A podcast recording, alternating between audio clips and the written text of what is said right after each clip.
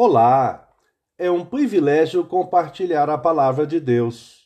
O nosso tema hoje é intercessão por todos.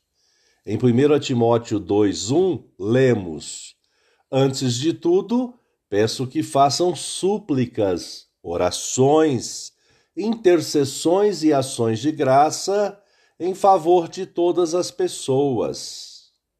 Intercessão e todos Conforme o dicionário online de português disse-o, intercessão, ação de interceder, de pedir ou de solicitar algo para outra pessoa. Todos, conjunto de coisas ou pessoas não especificadas nem determinadas, quaisquer.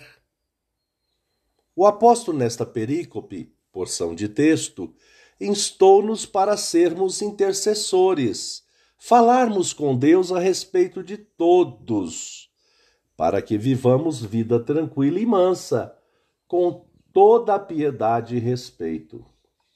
Aprendemos com Jesus que somos o sal da terra e a luz do mundo. Nesta analogia, podemos de depender sobre as qualidades do sal como tempero conservante e ressaltador de sabores nos alimentos. A respeito da luz, entre todas as qualidades, iluminar na indicação para um caminho seguro e uma caminhada tranquila. No corre-corre da vida, em nossas agendas pessoais, negligenciamos este ensinamento, ser intercessor contribuirmos para que o mundo seja transformado, alcançado pela graça salvadora do Senhor Jesus. Nesta esteira, o apóstolo recomendou interceder em favor dos reis e de todos os que se acham investidos de autoridade.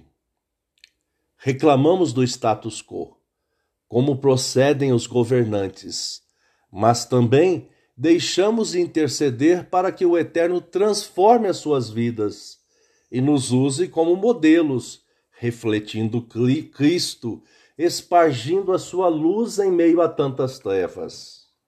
Vamos todos ser intercessores. Pensamento para o dia. Obrigado, Jesus. O teu Espírito nos conduz à intercessão. Deus te abençoe.